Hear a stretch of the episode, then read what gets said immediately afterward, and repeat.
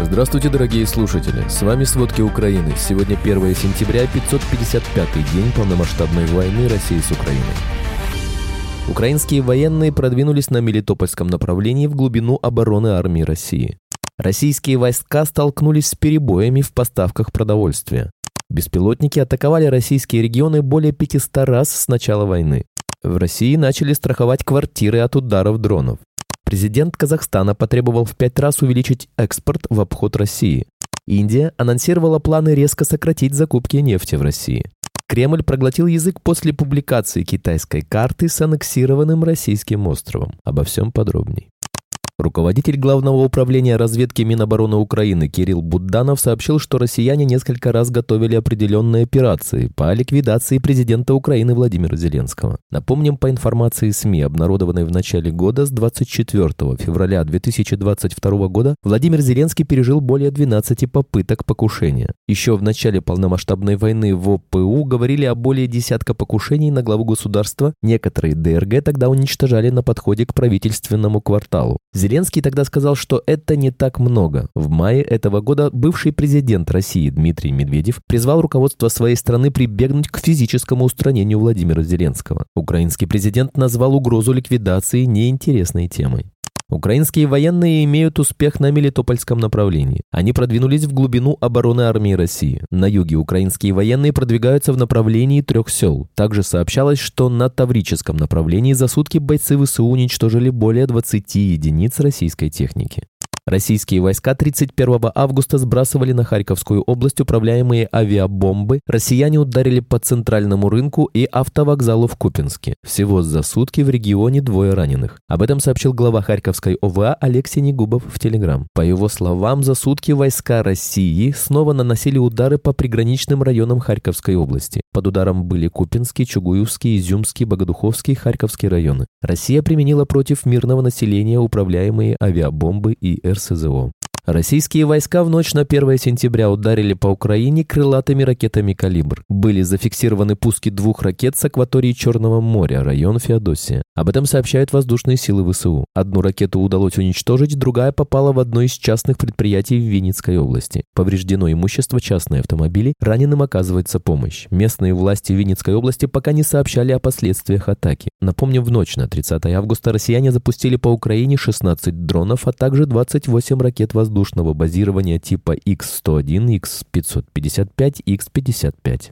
Подразделения российских войск, которые находятся на временно оккупированных территориях Украины, столкнулись с перебоями в поставках продовольствия. Так, до ряда российских администраций в Луганской области доведено, что с сентября 2023 года будет прекращено продовольственное обеспечение личного состава подразделений, которые находятся на территории Сватовского района. А в Донецкой области запас сухих пайков, полученных мобилизованными, практически истек. При этом альтернативные пути обеспечения подразделений продовольствием не были предусмотрены предусмотрены. Кроме того, россияне начали ограничивать в еде солдат и офицеров, которые отказались идти в бой. Два беспилотника атаковали город Курчатов в Курской области, где расположена атомная электростанция. В результате повреждены административное здание и жилой дом. Об этом заявил местный губернатор Роман Старовойт. Кроме того, мэр Москвы Сергей Собянин заявил, что рядом с Люберцами снова сбили беспилотник. Из-за беспилотника утром в московских аэропортах Внуково, Домодедово, Шереметьево и Жуковский объявлен план ковер. Было задержано 38 рейсов, 23 отменено.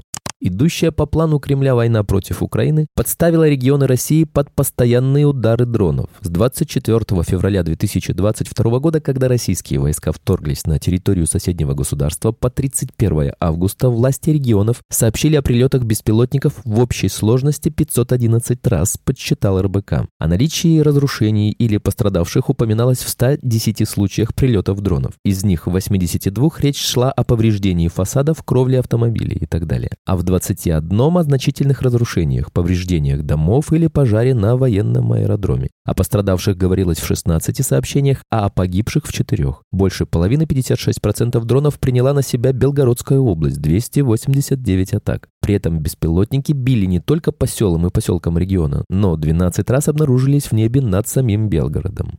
На фоне участившихся ударов украинских беспилотников в России вырос спрос на страхование от ударов и падения дронов. Несколько крупных компаний уже решили внести подобные изменения в свои продукты, сообщают известия со ссылкой на страховщиков.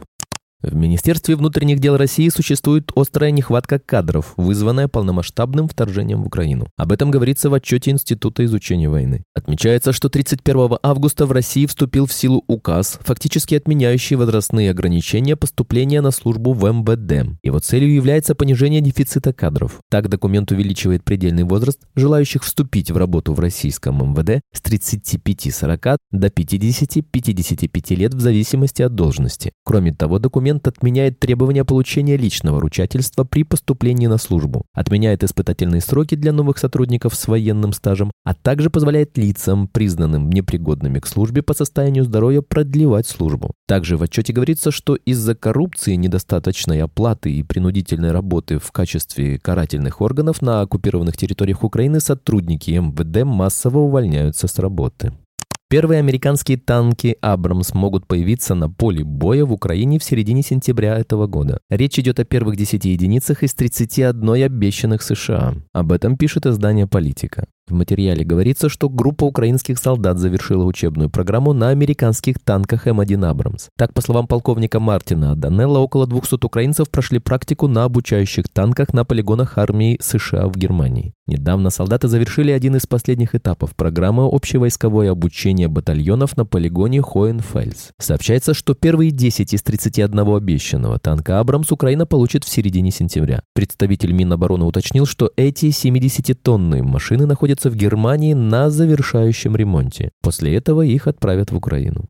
Россия столкнулась с нехваткой топлива, что может повлиять на сбор урожая в некоторых южных регионах России. Об этом сообщает Reuters. Региональные нефтебазы на юге России были вынуждены сократить или даже приостановить реализацию топлива, из-за чего розничным сетям пришлось ограничить продажу топлива потребителям. Так, в Краснодарском крае, Адыгее и Астрахани в розничной продаже нет бензина А92 и почти нет дистоплива и бензина А95. В то же время российские власти утверждают, что дефицита в стране нет, отмечая Отмечается, что ситуация с нехваткой топлива может решиться не раньше октября, после завершения ремонта на нефтеперерабатывающих заводах. Казахстан намерен существенно увеличить пропускную способность транспортных коридоров, позволяющих вывозить товары на экспорт в обход России, сообщил президент республики Касым Жамарт Такаев. Объемы перевозок по транскаспийскому маршруту, который идет через акваторию Каспийского моря, Азербайджан и Грузию, а затем в Турцию и страны ЕС, в среднесрочной перспективе можно будет увеличить в пять раз, заявил Такаев в обращении к нации в пятницу. По итогам первого полугодия 2023 года объем транзитных перевозок из Китая в ЕС ЕС по транскаспийскому маршруту увеличился на 77% и достиг 1,3 миллиона тонн. В конце июня национальные операторы железных дорог Казахстана, Грузии и Азербайджана подписали соглашение о создании совместного предприятия, чтобы ускорить развитие проекта, который стал для китайских компаний альтернативой транзиту через Россию. Крупнейший покупатель российской нефти, забиравший каждый второй баррель, что танкеры вывозили из портов России, намерен резко сократить закупки. Зависимость Индии от нефти из России будет существенно уменьшена, заявил в пятницу глава Минэнерго страны Хардеп Пури. По его словам, индийские НПЗ, которые после начала войны более чем в 40 раз увеличили закупки в России и обеспечивали ими половину своего нефтяного импорта, будут переходить на баррели из Ближнего Востока.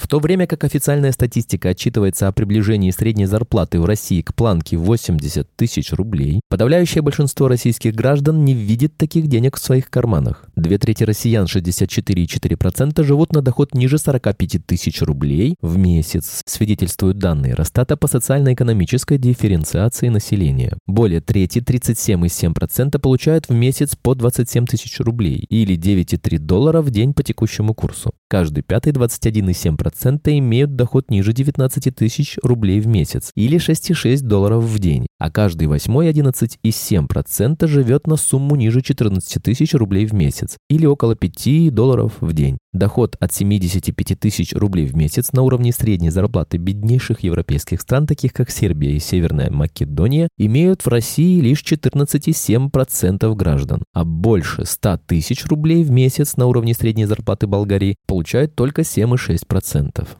Российские чиновники не решились комментировать публикацию официальной карты Китая, где остров Уссурийский объявлен территорией КНР. Китайский государственный картографический сервис стандартных карт 29 августа представил комплект географических карт на 2023 год, где пометил территорией КНР Большой Уссурийский остров на реке Амур. Ни слова о ситуации с картой, которая была представлена в начале недели, не произнес на ежедневных брифингах пресс-секретарь Кремля Дмитрий Песков. Промолчали официальный представитель МИДа Мария Захарова и зампред Совбеза Дмитрий Медведев прежде грозивший ядерным апокалипсисом всем, кто посягнет на территориальную целостность России. Депутаты Госдумы также не сделали заявлений. Китайская карта, которая регулярно публикуется с 2006 года, вызвала протесты у ряда азиатских государств, отмечает CNN. Протесты выразили Филиппины, Малайзия и Индия. Спасибо, это были все главные новости о войне России с Украиной к этому часу. Помните, правда существует, а мы стараемся сделать ее доступной. Если вам нравится то, что мы делаем, пожалуйста, поделитесь этим подкастом с друзьями друзьями в России. Также, если вы хотели бы помочь нам делать материалы еще более качественными, пожалуйста, оставляйте фидбэк. Это очень важно для нас и для распространения правдивой информации. До встречи.